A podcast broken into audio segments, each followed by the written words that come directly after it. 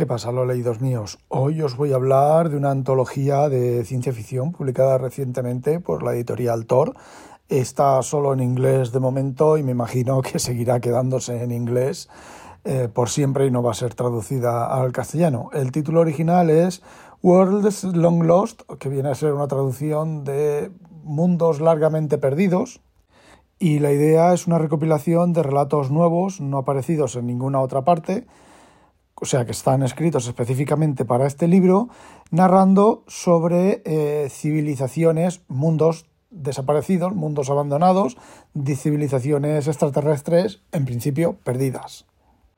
El libro, desde mi punto de vista, comienza bastante bien, va empeorando mm, a pasos agigantados y luego al final se recupera. Hay que entender que muchos autores, a muchos autores, sobre todo autores cuando ya tienen cierta caché y cierto reconocimiento, pues uno le pide una historia sobre mundos perdidos y te pueden enviar una historia de amor. Y el recopilador pues lo publica porque el nombre es vaya, Orson Scott Card, aunque sea efectivamente una historia de amor que no tiene nada que ver con los mundos perdidos o que los toca de refilón. Y luego, en este caso, está el, concepto, la amplitud de los mundos perdidos, que tú ves en la contraportada y en la introducción, que se trata de civilizaciones desaparecidas, misterios sobre civilizaciones desaparecidas, y bueno, luego eso los autores lo interpretan como quieren, y es lo que vamos a ver ahora mismo.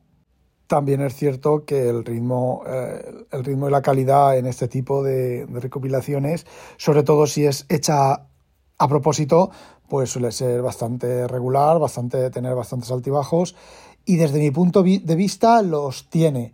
La cosa es que puedo pensar que se trate de un tema generacional y que yo ya me esté quedando un poco anticuado respecto a las historias nuevas, a cómo se escribe ahora. No lo sé, porque, por ejemplo, estoy leyendo también los últimos libros de Adrián Tchaikovsky, eh, bueno, cómo se escriba, y la verdad es que me están gustando mucho.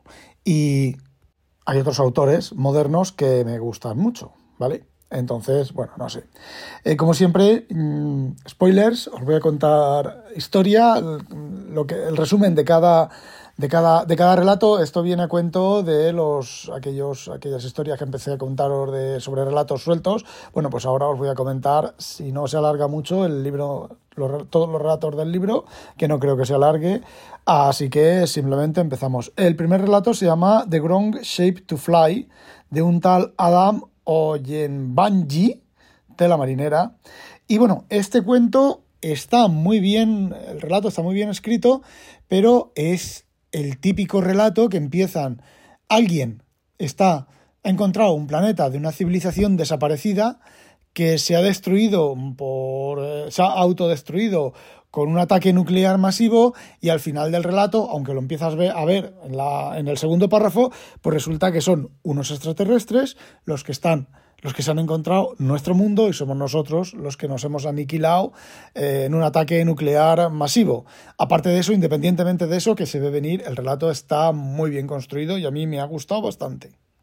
El siguiente es Mother of Monsters, la madre de los monstruos, ¿vale? El anterior, el título original podría ser eh, La forma incorrecta para volar porque se supone que los extraterrestres son una especie como de aviformes, ¿vale? No tiene mucho sentido el título con el contenido del libro, del cuento, pero bueno, y en este, bueno, en este estamos a 15.000 años en el futuro, tenemos el imperio, el imperio clásico estilo Flash Gordon, el imperio eh, humano, ¿vale? Estilo clásico Flash Gordon, donde hay un emperador, donde hay una estructura jerárquica militar súper grande y se encuentran una civilización destruida, una civilización desaparecida, bueno, relativamente desaparecida, porque es el imperio casi los que los ha aniquilado con su esto expansionista, y encuentran una mano gigante, ¿vale? Así, una estatua que es una mano gigante.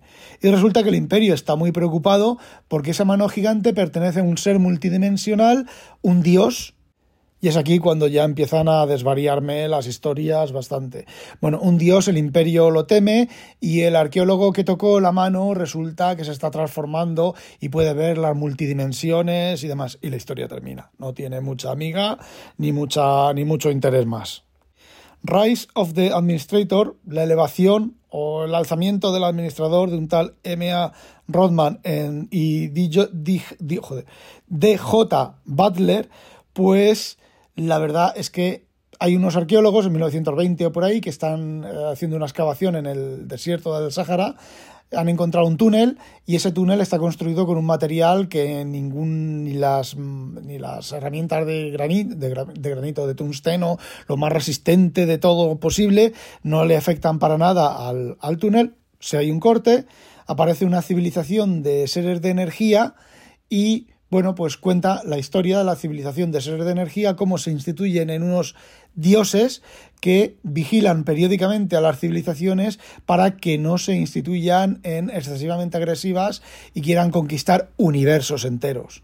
Durante el desarrollo de la historia, pues bueno, cuentan varios, varios crecimientos de este tipo de civilizaciones y resulta que en el planeta Tierra también están, lo que les hacen es una serie de exámenes, entre comillas, de pruebas a la evolución, a conforme van evolucionando, pero, pero, resulta que en la Tierra, pues la máquina que hacía las evaluaciones se estropeó. Y entonces los, los extraterrestres estos seres de energía vienen rápidamente a la Tierra, estamos ahora en el presente, a hacerle un test, a ver si hemos pasado el, el test o no, o somos demasiado violentos para continuar expandiéndonos en el universo aunque el relato no tiene mucho fuste como relato como tal, está bastante bien contado y a mí por lo menos el tema de los seres estos eh, solo de energía y demás, a mí me ha gustado bastante la historia, aunque como ya digo, el argumento está un poco traído por los pelos. Bueno, el siguiente relato es Mere, Mere Passers By, mm, simplemente pasando por ahí, o los que pasan,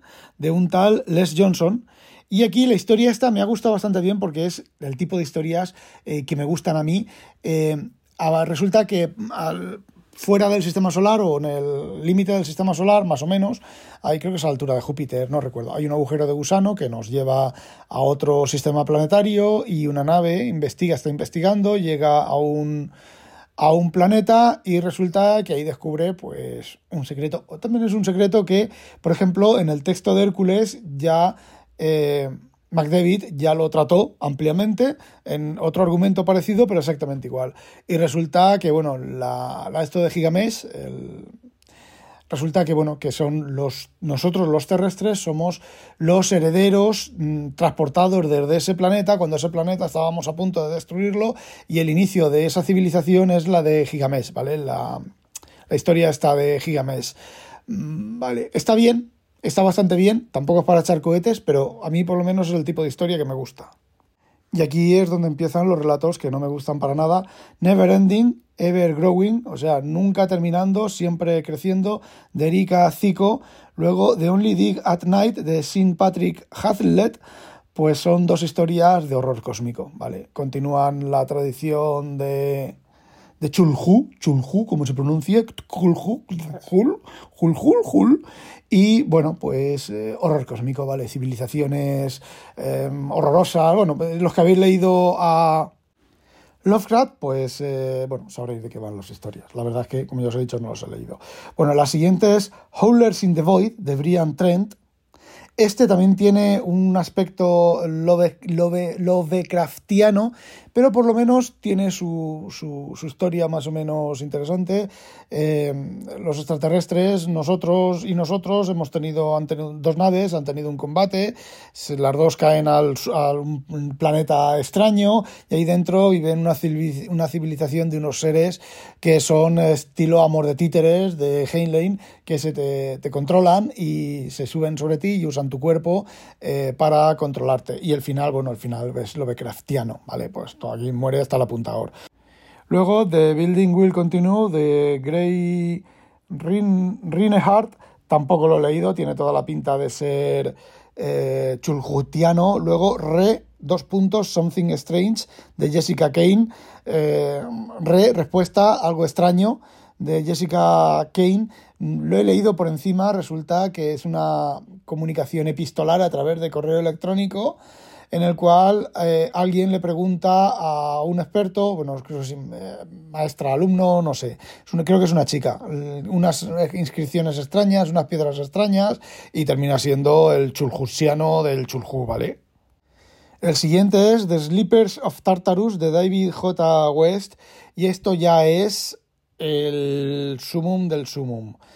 Un tío está en un asteroide que va a hacer no sé qué, no recuerdo qué, y resulta que eh, tiene cáncer terminal, se ha llevado un montón de whisky, Ahí está, el whisky, litros y litros de whisky, y va pimplando whisky, y cuando decide retornar, ¿vale? Pensaba que morir ahí, pero decide retornar, le da el botón a la nave y retorna, y cuando aterriza en la Tierra, ha aterrizado en otra Tierra diferente, donde hay una serie de gigantes míticos, al estilo de, yo qué sé, al estilo de, de los malos de Misión Salvar la Tierra, de Ron Hubbard, y no sé qué pasa porque no lo he terminado de leer, la verdad.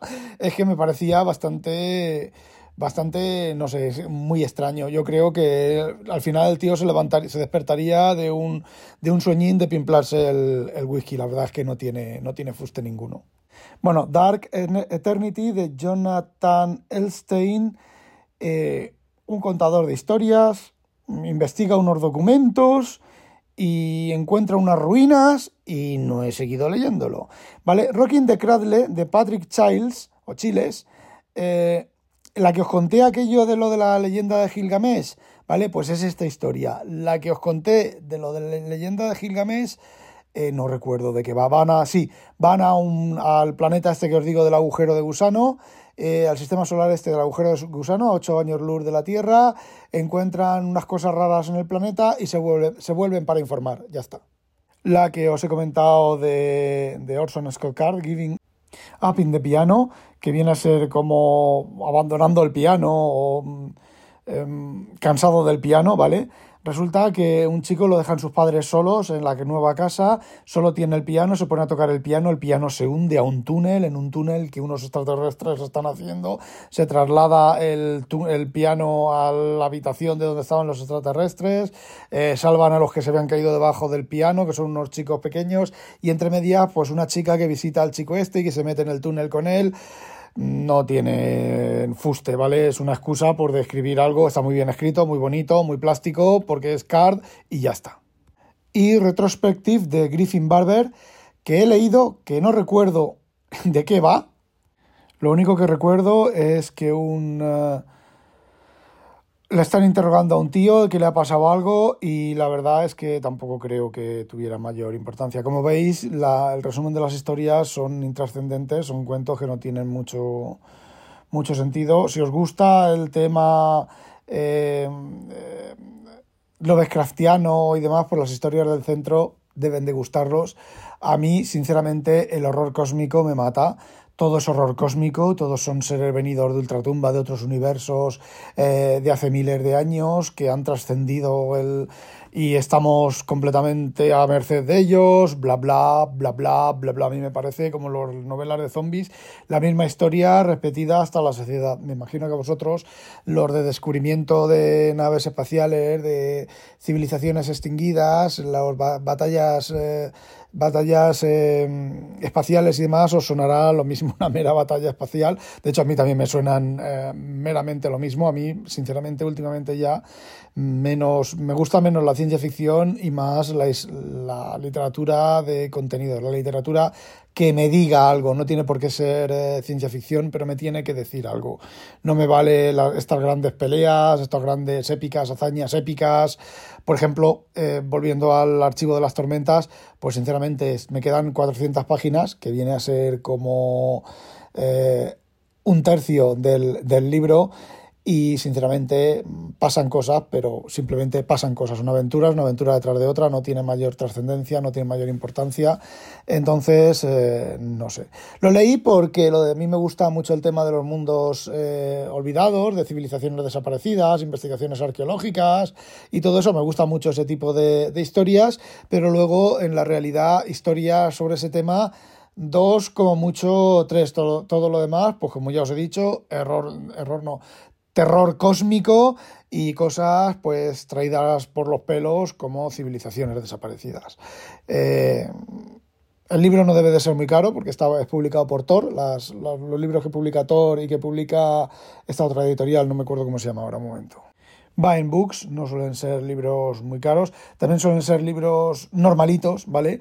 Si Vine Books, por ejemplo, se especializa en en ciencia ficción de space opera, de combates, bélica, militar y cosas de esas, y todos son historias militares, pero son historias militares que no tienen, no tienen componente único, no tienen novum único. Son simplemente, bueno, pues batallas y batallas y combates y militares y jerarquía militar y demás en el espacio. Pues em, especializaciones de editoriales no suelen ser muy caros. Como os decía, yo lo leí, lo cogí, lo empecé a leerlo por el tema de las civilizaciones y la verdad es que me ha defraudado bastante.